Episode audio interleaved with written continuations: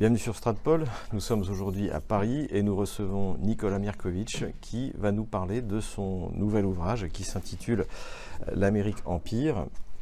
Alors avant de, rentrer dans le vif du sujet, euh, je rappelle que nos auditeurs, eh bien Nicolas Mirkovitch n'est pas quelqu'un euh, inconnu puisque nous l'interviewons encore il y, a, euh, il y a deux ans, je crois, mais c'était à Donetsk parce que euh, vous êtes particulièrement impliqué dans la cause des Serbes au Kosovo, dans la cause des Russes dans le Donbass. Vous avez une activité humanitaire. D'ailleurs, j'ai pu la première fois, grâce à vous, aller me rendre à Donetsk à l'hiver 2015. Et donc vous êtes quelqu'un de très actif, qu'on connaît d'ailleurs plutôt dans son activité militante. Et là, en revanche, vous. Et d'ailleurs, euh, bah, puisqu'on en parle euh, au passage, vous avez publié cette bande dessinée qui s'appelle Bienvenue au Kosovo, donc que les gens peuvent se procurer. C'est aux éditions du Rocher, maison d'édition que je connais bien. mais aujourd'hui, donc, ce n'est pas pour parler ni du Kosovo ni du Donbass que vous êtes là, mais pour parler de l'Amérique Empire. Donc, l'Amérique Empire, c'est, euh, je dirais, votre ouvrage majeur en fait, hein, qui est donc c'est publié chez les éditions Temporis. Et euh, il est pour 20 euros. Voilà. Donc c'est un livre assez très dense, euh, très complet, qui est en fait une, histoire des États-Unis et euh, dans lequel eh bien, vous prétendez et avec euh, succès, nous expliquer d'où vient le mal en fait. Euh, vous remontez aux sources du mal. Et ma première question justement, c'est celle-là, c'est qu'en vous lisant, on comprend que la source du mal en fait, ce sont les pères pèlerins, les Pilgrim Fathers, qui quittent euh, l'Angleterre de Jacques Ier au, milieu du XVIIe siècle pour se rendre aux États-Unis et qui sont persuadés d'avoir une mission divine pour modeler non seulement la future Amérique, mais l'humanité euh, selon ce qu'ils pensent être les nouvelles normes nécessaires. Il y, a une volonté dans ces, pères fondateurs un peu non seulement de, créer un, autre monde, créer un nouveau pays, mais vraiment de, se venger. Il y a vraiment cette volonté de refaire, un, de faire un nouveau monde. Euh, Thomas Paine en parle la, veille de la signature de la déclaration d'indépendance. On a euh, John Winthrop, qui est le premier gouverneur du Massachusetts, qui avant dit que les États-Unis sont euh, la, maison sur la colline vers laquelle les yeux du monde entier seront tournés. il y a cette volonté vraiment de devenir le, centre du centre du monde et de euh, montrer qu'ils avaient bien fait de, traverser l'Atlantique, qui était un chemin quand même assez périlleux à l'époque, pour euh, un peu faire euh, tomber, faire chuter les pays euh, qu'ils avaient quitté. Il n'y a pas seulement cette volonté de dire, bon, écoutez, on n'en peut plus de la, Grande-Bretagne, on va partir ailleurs, faire nos vies. Non, il y a cette volonté vraiment de, de créer quelque chose de nouveau qui va, euh, euh, avoir des conséquences sur les pays qu'ils ont quittés. Et cette vision un peu messianique, on la voit, qui est, très biblique au départ. En effet, ces, puritains extrémistes voient les États-Unis qui sont en train de créer comme le nouvel Israël. Ils en parlent, on parle de, la destination, la manifeste Destiny, la, destination manifeste. Donc euh, assez tôt dans la, création des États-Unis, un peu moins de 100 ans en tout cas après l'arrivée des, pèlerins. Et c'est quelque chose qui est extrêmement prégnant, d'extrêmement important, c'est la volonté de non seulement quitter l'ancien monde, mais de refaire le monde à leur, euh, à leur image. Donc ce, messianisme américain a eu des conséquences sur le développement non seulement du territoire américain par la conquête, hein, la conquête physique, c'est le cas du Texas, mais également dans la construction du capitalisme américain. Euh, tel, tel, qu'il s'est développé. Est-ce que vous pouvez euh, nous en dire deux mots? Tout à fait, parce que du coup, ils se croient vraiment le peuple élu. Ils pensent qu'ils ont cette euh, mission de Dieu de refaire le monde. Ils se croient au-dessus de tout le monde. Donc du coup, il y a cette vision extrêmement raciste quand ils arrivent à l'égard des Indiens, donc du coup, qui vont littéralement exterminer. Hein. La conquête, il y, a, un peuple qui habite les États-Unis. Il y a plusieurs peuples qui habitent indiens qui habitent les États-Unis avant que les Américains débarquent évidemment. ils font faire beaucoup de commerce avec la traite négrière, ça on, le sait aussi. Donc, du coup, ils se croient supérieurs à cette espèce de, pensée euh, WASP, white, anglo-saxonne, euh, protestante, qu'ils sont au-dessus des autres. Et donc, du coup, qu'ils euh, peuvent se servir du reste de l'humanité pour comment dire, arriver à leur, fin ils vont développer ça aux États-Unis et très rapidement, on va voir aussi une espèce de caste sortir une caste euh, économique. Très rapidement, vous avez, euh, même avant la création des États-Unis, vous avez déjà euh, à 20% des richesses qui appartiennent à 1% des, plus riches de la population. George Washington, qui est le, leader de la Révolution, premier président américain et le, quasiment l'homme le, plus riche des États-Unis à cette époque-là. Et ils vont se développer à travers le commerce, un commerce conquérant. C'est amusant d'ailleurs, parce que Talleyrand, qui a fui la terreur en France, qui a passé un peu moins d'un an, un peu plus d'un an euh, aux États-Unis, voit tout de suite ça et dit euh, le peuple américain est un peuple euh, commerçant. Et il dit c'est pas un peuple de, paysans, même si à l'époque ils sont plus paysans que, commerçants, mais il voit ce côté commerçant et il dit que l'agriculture installe, établit, alors que le commerce est conquérant. Et il voit tout de suite que les États-Unis vont être un, un pays conquérant. Et en effet, c'est ce qu'ils vont faire. Ils vont développer ce capitalisme américain qui va se faire sur le dos des peuples autochtones indiens, des Noirs et on peut parler aussi des, serviteurs sous contrat, parce que la, condition des Blancs euh, ouvriers à cette époque-là est, terrible, et ils vont faire ça sur le dos de ceux qui sont là pour alimenter les biens d'une élite euh, éclairée et qui va euh, se donner le droit de dominer non seulement le territoire américain, mais le reste du monde. C'est dans, dans les gènes dans les gènes des États-Unis. George Washington, lui, dit que quand il parle des États-Unis, il parle d'un empire naissant, infant Les Américains ont fait la guerre contre les Britanniques, contre les Espagnols, contre les Mexicains, et euh, les Français ou les Russes qui ont vendu euh, la Louisiane ou plus eux l'Alaska euh, ont vendu, bon, parce qu'il y avait un intérêt financier, mais parce qu'aussi ils savaient que s'ils ne vendaient pas, les Américains finiraient par faire la guerre et prendre de force, ce qui à un moment donné, ils se proposent de, prendre en, moyennant un, paiement financier. Donc du coup, les Américains ont toujours fait la guerre, et assez rapidement, les, Américains ont, été en guerre. Il faut savoir, une des premières guerres qu'ils avaient faites était, contre les, était pour protéger leurs leur navires au Méditerranée contre les, barbaresques. C'est une des premières guerres. les Américains ont été quasiment 90% de leur temps en guerre depuis que euh, ce pays existe. La conquête fait partie de l'ADN de l'Empire américain. Vous abordez euh, dans votre ouvrage, bien sûr, qui est d'ailleurs euh, fait de manière très simple, c'est-à-dire chronologique, très complet mais très chronologique, et vous abordez les deux grands événements qui ont propulsé les États-Unis à la tête, du monde, euh, c'est-à-dire les deux guerres mondiales, et notamment la Première Guerre mondiale. Alors qu'est-ce que vous pouvez nous dire sur justement cette Première Guerre mondiale? Comment est-ce que les États-Unis rentrent dans cette guerre? Pourquoi l'ont-ils fait? Et quels étaient leurs objectifs? Alors, on doit se dire qu'à la veille de la Première Guerre mondiale, les États-Unis sont déjà la première puissance mondiale. Quasiment un tiers des produits manufacturiers au monde proviennent euh, des États-Unis. c'est un pays qui est établi, qui existe depuis, depuis plus de 100 ans et qui a des relations très importantes avec l'Europe. Quasiment 75% de l'import-export des États-Unis se fait avec l'Europe. Mais les Américains ne, rentrent pas dans la guerre. Ils ne veulent pas rentrer dans la guerre parce que les Américains sont plutôt isolationnistes. Comme on dit, ils ne veulent pas de cette guerre. Beaucoup d'Américains ont quand même encore des attaches euh, en, Europe et euh, ils, ne vont pas à la guerre. Euh, quand Wilson est élu en 1917, il est élu parce qu'il est le président qui a dit qu'il n'irait pas à la guerre. He kept us out of the war. Il nous a évité de rentrer dans la guerre. Les Américains ne veulent pas rentrer. Quasiment moins d'un mois après l'arrivée de Wilson euh, au pouvoir, en 1917, les Américains vont rentrer en guerre. Pourquoi? Parce que les Américains, et ça, ça va changer radicalement. Euh, les États-Unis, qui étaient déjà un, empire conquérant, il y avait déjà le continent sud-américain et nord-américain qui avait été la chasse gardée euh, des États-Unis. Là, les Américains vont oser franchir l'Atlantique et se dire nous allons envoyer des troupes en Europe, qui est le plus grand marché pour les États-Unis? Et les Américains vont rentrer en guerre. Ils vont rentrer en guerre vers la fin de la Première Guerre euh, mondiale. Ils vont quand même perdre 100 000 hommes. La plupart la moitié des personnes sont, des, soldats sont morts pour des, raisons sanitaires. Mais ils vont quand même envoyer des soldats. Bon, c'est par rapport aux 18 millions d'Européens morts, c'est pas grand-chose. Mais à la fin de la guerre, les Américains ont vu la chute des empires européens, austro-hongrois, euh, turcs, allemand et euh, dans la foulée l'Empire britannique, évidemment, qui cède la place. New York supplante Londres, l'Amérique est le nouvel hégémon euh, du monde et donc du coup a vu la chute des empires, des, grandes puissances européennes et va donc asseoir son autorité sur le monde occidental après la Première Guerre mondiale. Donc euh, la guerre mondiale est gagnée par les Alliés, par les Français principalement et les Anglais, mais également donc par les États-Unis qui font partie des vainqueurs et qui ont une influence extrêmement importante dans la paix de Versailles. Euh, notamment, il y a les fameuses 14 propositions Wilson. Et puis, il y a la création de la Société des Nations.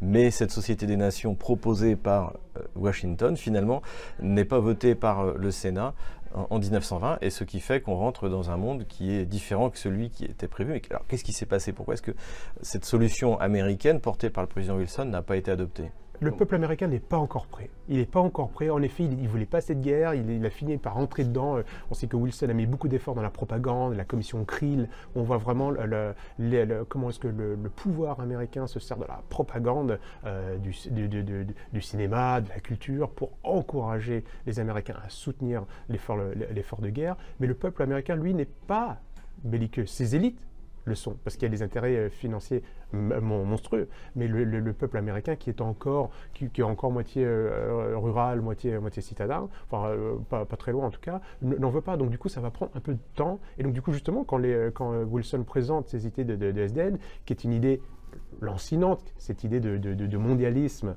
Et, oui, effectivement, on retrouve ça dans euh, Vers la paix perpétuelle euh, d'Emmanuel Kant. C'est exactement ça. Mais il, tente sa chance et puis il, se, il, se, casse les dents. Il se casse les dents parce que du coup, les élus américains sont, sont contre. Mais on voit bien qu'il c'est pas parce que les Américains ont échoué, en tout cas le président américain Wilson a échoué à ce moment-là, que l'idée ne va pas revenir. Et on voit l'idée revenir justement à, la, Deuxième Guerre mondiale, après la Deuxième Guerre mondiale, à la, la réunion de Dunbarton-Oaks, où les Américains, eux, là, pour le coup lancer les, les ONU et vont avoir l'adhésion de la plupart des pays du monde. Donc les États-Unis finissent par s'engager dans cette deuxième guerre mondiale, même si au début, comme vous l'avez dit, ils, euh, regardent les choses un peu de loin. Pourquoi est-ce qu'ils y sont rentrés? Quels sont les bénéfices qu'ils en ont retirés? Et euh, quel est le mécanisme qui amène justement à ce monde nouveau qui est issu euh, de la guerre froide?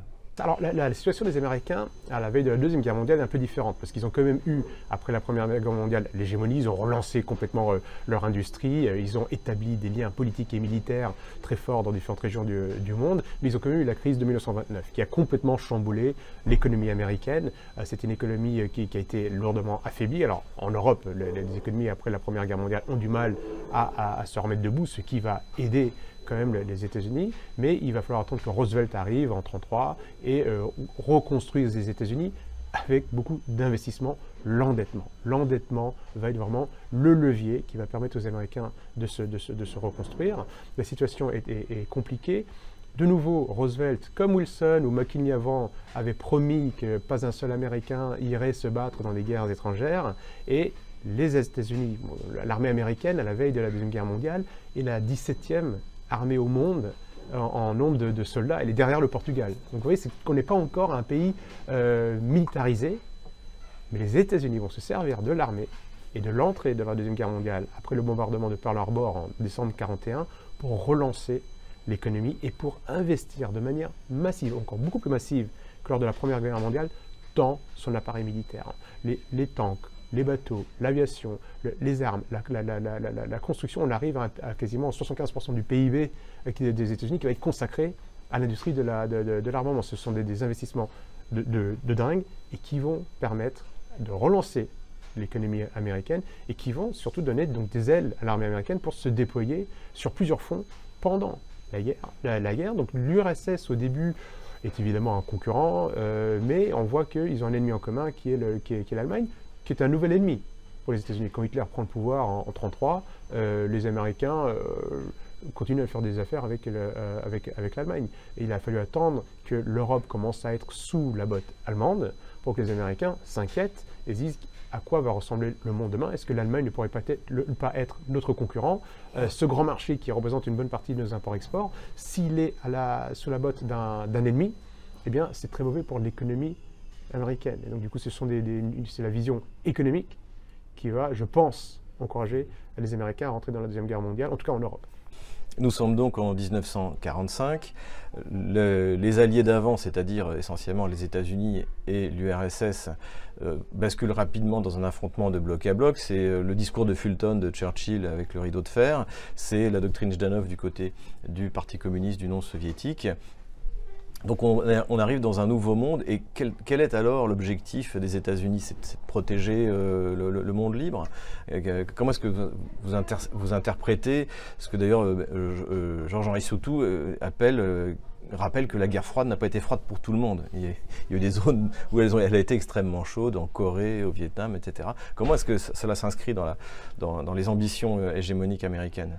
Je pense que les Américains vont vraiment très rapidement profiter de cette situation les Américains aiment le bouc émissaire. Et on voit à travers l'histoire, euh, euh, euh, on pourrait reprendre les, livres de René Girard, mais cette recherche du bouc émissaire va pouvoir justifier la politique étrangère américaine. C'est la peur du communisme, la peur de l'URSS, la peur des soviétiques va permettre aux Américains de déployer, donc du coup d'investir déjà beaucoup d'argent dans l'appareil, dans le, le- le- le- le- le complexe militaro-industriel. Dans Eisenhower, on nous parlera dans, les années 50.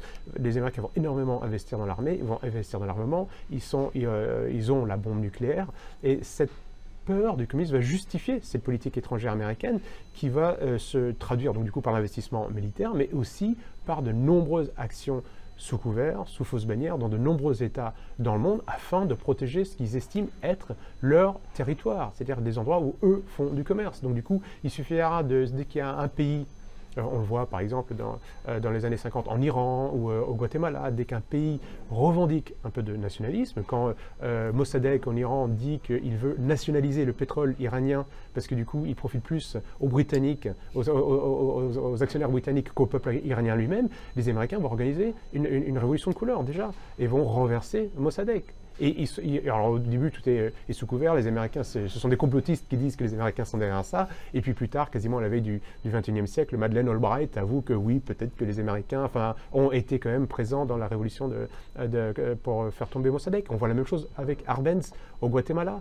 Arbenz, quel est le crime d'Arbenz au, Gua- au Guatemala? Il veut tout simplement nationaliser les terres euh, du, du Guatemala qui sont à quasiment à 3 quarts, 75%, qui appartiennent à United Fruit Company, qui est une société agricole américaine.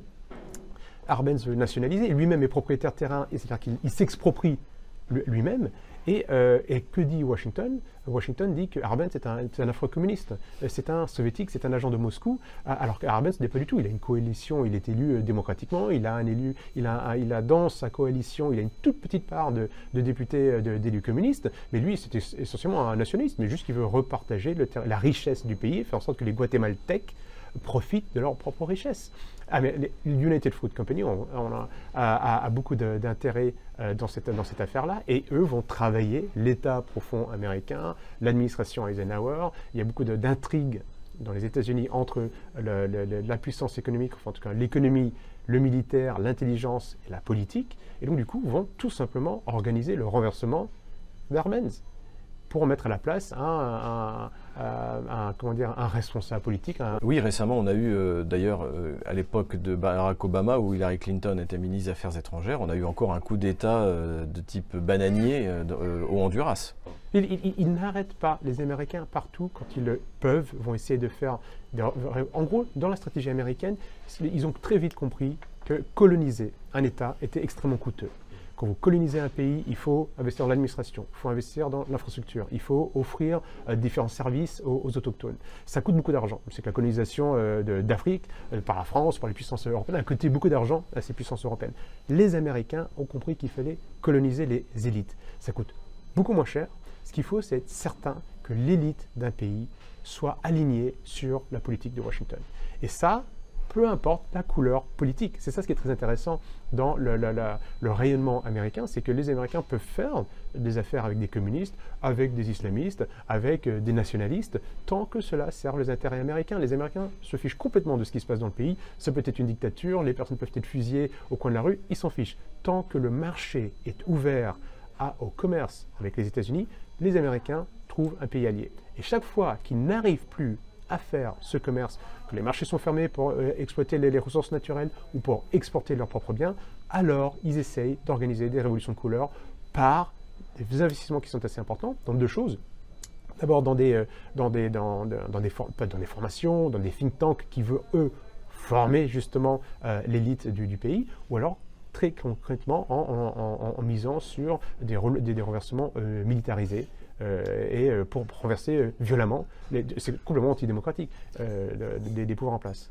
C'est en effet quelque chose qu'on commence à observer dans les années euh, 90, c'est qu'il y a désormais des bons nazis et des bons islamistes, dont ont été victimes notamment eh bien, les Serbes dans l'ex-Yougoslavie et les Russes du Donbass, même les Ukrainiens russophones du Donbass en Ukraine.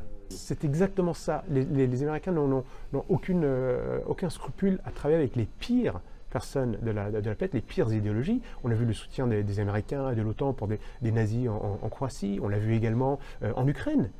Toute, la, révolution du Maïdan était faite par des, mouvements qui se, qui se qui cachent pas du tout leur, sympathie pour le, Troisième Reich. Et les Américains les soutiennent ouvertement parce qu'à la fin, ils vont faire tomber un homme politique euh, qui a été euh, démocratiquement élu, mais qui ne sert pas les intérêts des, Américains. Pareil avec les islamistes. Qui a créé l'islamisme tel que nous le connaissons aujourd'hui Qui a financé Ce sont les Américains en Afghanistan en Afghanistan, ils ont, c'est eux qui ont investi des milliards de dollars pour faire tomber le régime euh, euh, socialiste en, Afghanistan. Et nous payons encore les conséquences aujourd'hui parce que ces islamistes, eh bien, c'est, un, c'est comme le disait même Hillary Clinton, du coup, c'est un monstre qui, leur, qui, leur, a échappé. Ils se, ils se battent aujourd'hui, officiellement, hein, disent-ils, contre ceux qu'ils ont créés. Donc, du coup, et ce sont les Américains qui jouent avec ça parce qu'à un moment donné dans le temps, sur une zone bien particulière, ils vont avoir besoin d'un coup de main euh, d'une jeunesse, on va dire, exaltée, excitée, et souvent ça se retrouve dans des mouvements extrêmes, et les Américains n'ont aucun scrupule à s'allier avec ces mouvements pour arriver à leur fin.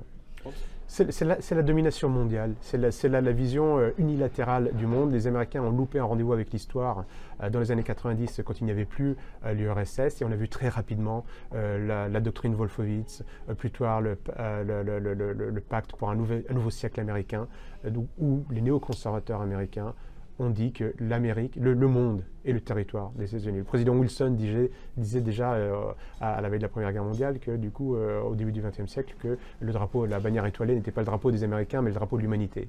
C'est la vision messianique américaine. C'est cette vision qu'il doit y avoir un ordre mondial, le mondialisme. Ça, c'est tellement, c'était un projet typiquement, enfin 100% américain à l'origine, et que le monde est le territoire de jeu des États-Unis et que les États-Unis ont la vocation de refaire le monde. Et tant que le monde ne sera pas complètement soumis à l'idéologie atlantiste, à la façon de penser américaine, eh bien, la conquête américaine, les conquêtes se poursuivront. Les Américains ont loupé ce rendez-vous dans les années 90 parce qu'ils auraient pu bénéficier de certaines institutions qu'ils avaient vraiment mis en place pour œuvrer pour un, monde de paix, en respectant les souverainetés et les identités des, des différents peuples. Ils n'en ont pas fait, ils veulent les soumettre. L'objectif américain est de soumettre les différents pays, de gré ou de force, c'est ce qu'ils veulent, pour une gérance mondiale. Ils ne s'en cachent pas. Brzezinski le dit dans le Grand Échiquier que euh, dans les années à venir, euh, on verra une gérance mondiale, mondialisée de, des affaires euh, entre les, différentes, entre les différentes nations. C'est un projet, un programme américain. Et tant qu'ils ne seront pas arrivés à leur fin, ils continueront à, subvertir les différentes nations et, ou à les conquérir ou à semer des guerres pour, pour, jusqu'à ce que ce projet mondialisé soit mis en place. Mais alors, cette hégémonie, cette volonté hégémonique que vous décrivez des élites américaines, elle ne fait quand même pas l'unanimité. Je me souviens par exemple d'un ancien candidat euh, au présidentiel américaine, euh, Pat Buchanan, qui il y a une vingtaine d'années avait écrit un livre qui s'appelait A Republic Not an Empire, le titre veut bien dire ce qu'il veut, c'est-à-dire qu'en fait, euh, il pense que l'Amérique doit, au contraire, se replier sur elle-même, euh, soigner, penser ses plaies, puisqu'elle est, fortement abîmée, notamment la classe moyenne américaine. Donc, est-ce que ça, ça a une chance de, réussir? Est-ce que l'Amérique peut, parvenir à, sortir de cette, de cette spirale hégémonique Et, et est-ce que c'est ça que représentait Trump finalement? Alors, tout au long de l'histoire américaine, il y a eu de nombreux Américains qui se sont soulevés et qui, qui ont défendu l'idée d'une Amérique à taille, on va dire, humaine. Ça, les États-Unis, ça restera un pays de plus de 300 millions d'habitants, un très grand pays, avec un, génie, un savoir-faire, une technologie qui est indéniable, avec des valeurs démocratiques qui sont vraiment respectées localement, pas au niveau fédéral, mais localement. C'est comme aux États-Unis, vous décidez euh, dans un référendum si l'argent euh, des impôts, vous voulez l'allouer à une école, à une autoroute, à une prison. Enfin voilà, il y a, des aspects qui sont euh, positifs aux États-Unis et de nombreux Américains vous avez cité Buchanan, mais on peut parler aussi euh, de, Chomsky, on peut parler euh, de, de, Howard Zinn, de différents Américains qui dénoncent cet impérialisme. Donc du coup, euh, Hugo Chavez lui disait que, à la, au siège de, l'ONU que les Américains ne pourraient être sauvés, enfin le, monde pourrait être sauvé de l'empire américain que si les Américains se réveillent. Et donc du coup, je pense qu'il y a cette volonté aux États-Unis de, de, mettre fin à ces guerres. Euh, William Bloom a écrit un livre phénoménal euh, sur euh, toutes les guerres américaines. Il a, décortiqué le, on va dire le, modus operandi américain et dénoncé toutes ces guerres. Donc il y a de beaucoup d'Américains. Malheureusement, ils n'ont pas le pouvoir. Alors, il y a un contre-pouvoir qui est en train de se mettre en place, qui n'est pas récent, mais qui est de plus en plus puissant. Trump est une émanation de cette volonté des Américains de se concentrer sur les États-Unis. la classe populaire, la classe moyenne a été détruite complètement par les néoconservateurs américains et par les atlantistes qui ont voulu chambouler le monde, qui ont voulu ce projet mondialiste et qui se sont dit bah, on va délocaliser les emplois et garder les bénéfices. Aux États-Unis, aujourd'hui, la classe moyenne s'est dit mais qu'est-ce qui nous reste? Qu'est-ce qui nous reste? Et donc, du coup, ils sont les grands perdants. Et donc, du coup, Trump est, complètement paradoxal. Il fait partie de la caste, il fait partie de, l'élite, et lui, c'est, tout d'un coup, une, personne, je pense, qui a, euh, qui a un bon sens et qui s'est dit, eh ben, je, suis plutôt, je me sens plus proche du peuple que l'élite. Mais on a vu à quel point il ne pouvait pas mettre en place son programme. Parce que l'État profond américain, l'État américain est complètement criblé, enfin, est plein de personnes dans l'administration, euh, dans les pouvoirs, dans les postes à responsabilité, qui ont cette vision euh, internationaliste, impérialiste. Et donc, du coup, Trump, quand il est, arrivé au pouvoir, il n'a pas eu en quatre ans la possibilité de mettre son programme en place. On dit que le, président américain est l'homme le plus puissant du monde, et le président américain, il ne peut même pas mettre en place son programme. Ça veut dire qu'il y a quand même euh, des instances qui lui ont bloqué, l'administration qui l'a bloqué sur de nombreux points. On pense au, au, mur avec le Mexique, on pense à ses relations avec la Russie, on voit à quel point il était la cible euh, des médias, mais je pense que ça montrait aussi à beaucoup d'Américains, à beaucoup de personnes dans le monde, la face réelle des États-Unis. Et euh, je pense qu'il a, il a euh, amplifié un mouvement qui n'est pas du tout mort. Il y a encore, on voit à quel point les Américains sont de plus en plus divisés sur de nombreux sujets, sur l'Empire, mais aussi sur les valeurs qui, constitue l'ADN des, Américains. Et donc, du coup, ça, c'est quand même quelque chose qui est, assez, qui est assez intéressant. Ce que je souhaite pour les États-Unis, c'est qu'ils cessent d'être un pays euh, belligérant. Euh, les Américains, aux États-Unis, ils, ont le droit de faire ce qu'ils veulent. C'est leur État, ils décident, ils ont, comme je le disais, au, niveau de la, démocratie, euh, ils peuvent donner des leçons à d'autres pays au niveau local. Au niveau fédéral, pas du tout. Le, pouvoir a été confisqué par les, par les, par les élites américaines. Je souhaite qu'ils soient un pays à, normal, mais qu'ils cessent, parce qu'ils sont derrière la plupart des révolutions de couleur et des guerres que nous avons dans le monde qui montent les pays les uns contre les autres. Sont, euh, ces guerres sont d'origine américaine. Euh, euh, William Bloom parle de, de, génocide. Hein. Donc du coup, c'est un terme qui est, extrêmement fort. Des millions de personnes au Cambodge, en Corée, au Vietnam, en, Irak, à travers le monde ont été tuées à cause de ces guerres américaines. Il faut, il faut, il est temps de mettre fin à ces guerres et que les Américains s'occupent des affaires des Américains et cessent de se, de se prendre pour les gendarmes ou les gérants, les régents du monde. Merci Nicolas Mirkovic. Ce sera le, mot de la fin, donc avec euh, l'espoir que l'Amérique va redevenir raisonnable, que le peuple américain va reprendre son destin en main, et puis pourquoi pas effectivement regarder des choses dont on peut s'inspirer, la liberté d'expression, euh, les amendements, le, port d'armes aussi que j'aime bien, en limitant tout de même, mais il y a des, choses effectivement qui sont saines et dont on pourrait espérer s'inspirer. Et donc c'est ce qu'on va regarder, en tout cas c'est ce qu'on va découvrir en lisant votre livre. Alors je le rappelle, L'Amérique Empire aux éditions Temporis, c'est 20 euros.